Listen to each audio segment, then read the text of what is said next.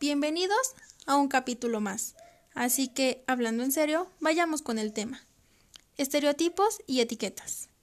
¿Cuántas veces no hemos juzgado a alguien apenas lo conocemos hace cinco segundos?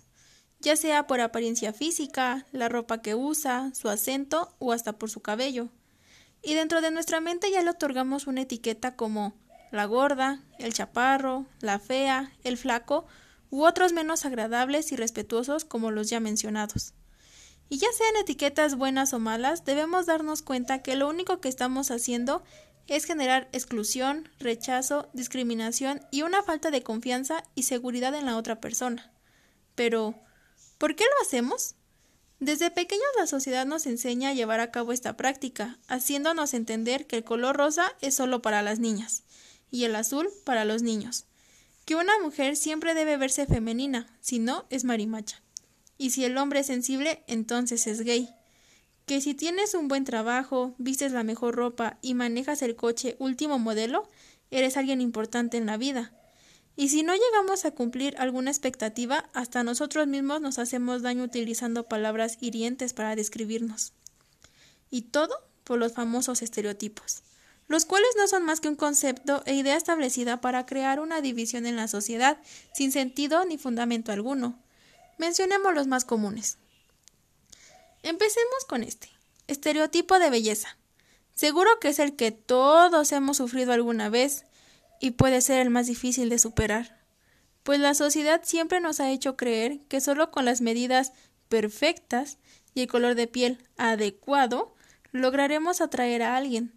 Y desgraciadamente esa absurda idea la vemos todo el tiempo en televisión, revistas, internet y cualquier medio en mi experiencia, ha sido muy duro sobrevivir a las críticas de los demás. Desde los seis años comencé a presentar sobrepeso, pero nadie en la familia lo había tomado como algo preocupante, hasta que una tía se lo hizo ver a mi mamá, y desde entonces tuve que comenzar a llevar dietas. Pero bueno, era una niña que en realidad no le tomaba importancia al físico, hasta que entré en la etapa de la adolescencia, y con ello a la peor época de mi vida, Comencé a ser más consciente y sabía que tenía que bajar esos kilitos de más, pero aunque yo me esforzara por conseguirlo, las palabras de los demás me detenían, y ocasiones en que sentía que lo que me decían era mi realidad. El Eres fea. Miren a esa gorda. Nunca vas a lograr nada estando así. Esos comentarios los hice tan parte de mi vida que por años no encontré las ganas de querer seguir adelante y me abandoné. Hasta hoy en día, a mis 23 años, logré comprender que un cuerpo bonito no lo es todo, y puedo ver cualidades físicas en mí que me encantan, como mis ojos y mi sonrisa. Al igual que a diferencia de hace años, hago ejercicio, y tengo una mejor alimentación por mi salud y no para lograr impresionar con mi cuerpo. Pero desgraciadamente, hoy en día las jovencitas se concentran más por conseguir el cuerpo perfecto que por tener más inteligencia y sabiduría. Vuelvo a decirlo, es culpa de lo que nos muestran ciertos programas chatarra de la televisión. Y en mi opinión, los padres o cualquier persona mayor que ve un comportamiento inadecuado en las niñas y adolescentes de la familia debe acercarse a ellas para explicarles y hacerles entender las dudas, incertidumbres y circunstancias de este tema. Ahora bien, ¿por qué vivir obligándonos a tener un físico que quizá y no queremos? Es decir, en el caso de los chicos, Puede que se la pasen en el gimnasio para tener un cuerpo súper musculoso o marcado, pero en realidad solo están cumpliendo un capricho de su padre, o lo hace porque su grupo de amigos le hace creer que de esa manera conseguirá tener a cualquier chica. Y niñas, no se dejen engañar, siempre conozcan a la persona antes de estar con él.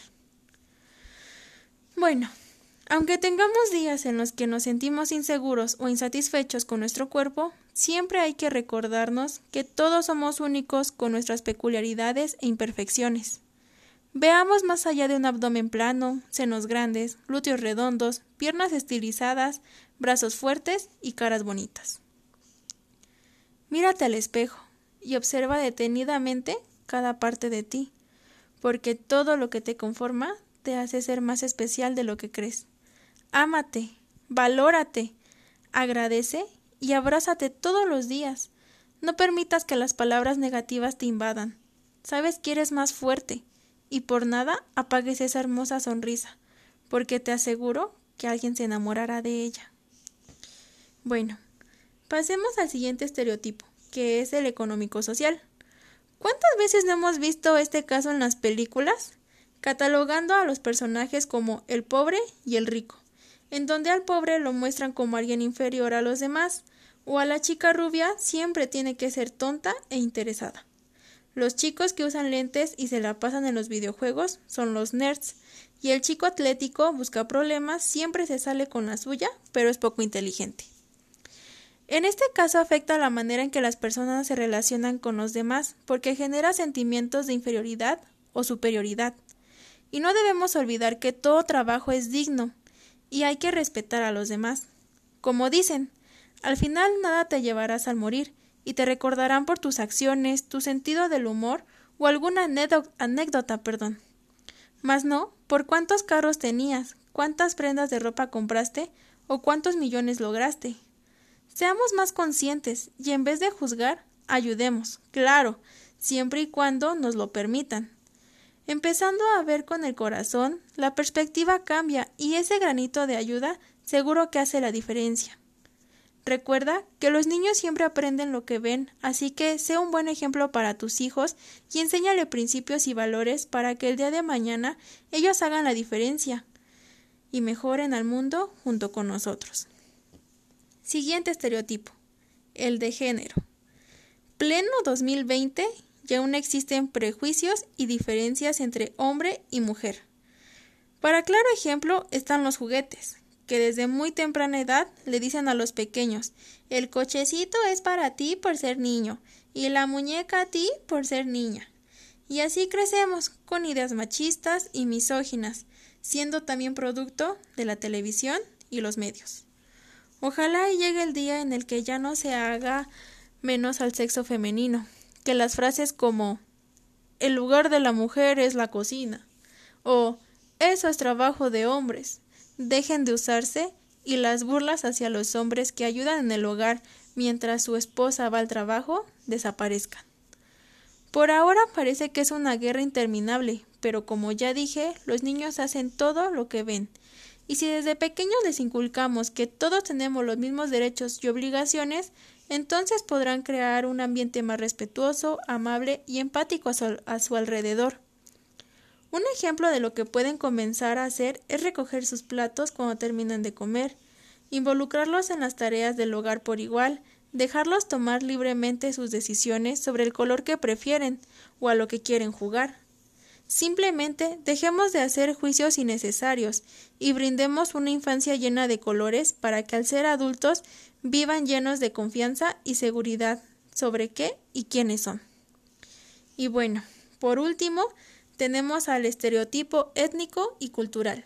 Ya saben, si se habla de México, pensamos en mariachis. Un asiático, entonces seguro que sabe artes marciales. Un árabe debe ser terrorista. Brasileños, sin duda, son los mejores bailando. O los italianos son mafiosos. En fin, esas etiquetas puede que no sean tan malas, pero cuando las usamos para discriminar o menospreciar otra cultura, entonces ya tenemos un problema. Cada país es increíble por su diversidad, y en vez de burlarse por ciertas costumbres, tradiciones, vestimenta o su gastronomía, mejor aprendamos de ellos un poco. Tener más conocimientos a nivel global debe ser más enriquecedor que vivir ignorante. Para ello, comencemos aprendiendo de nuestra propia cultura, y por favor, ya deja de mirar extraño a quienes hablan algún dialecto o visten con su atuendo típico del lugar en donde son. Más bien, deberíamos sentirnos orgullosos porque la diversidad de cultura aún existe a pesar de los años. Todos hemos estado en ambos lados, el que etiqueta y el que lo sufre. Por lo mismo de que ya sabes lo que se siente que te hagan menos, evita actuar diferente ante estas situaciones. No sabemos qué tanto podríamos estar afectando la autoestima o incluso la vida de alguien más. Seamos más conscientes de nuestras palabras y mejor usémoslas para hacer el bien. No lo olvides. Todos somos iguales. Todos tenemos sueños. Todos queremos salir adelante. Todos tenemos una historia. Todos sufrimos y gozamos. todos merecemos respeto y todos debemos disfrutar más la vida y a nosotros mismos. Ámate y siéntete orgulloso por quien eres. Bueno, llegamos al final de este capítulo. Espero que te haya dejado algo positivo o te haya hecho ver o ser más consciente respecto al tema. Recuerda que estaré subiendo un nuevo capítulo cada semana. Cuídense mucho y no olviden la frase del día, que es La igualdad es el alma de la libertad. De hecho, no hay libertad sin ella. Nos estamos escuchando. Bye.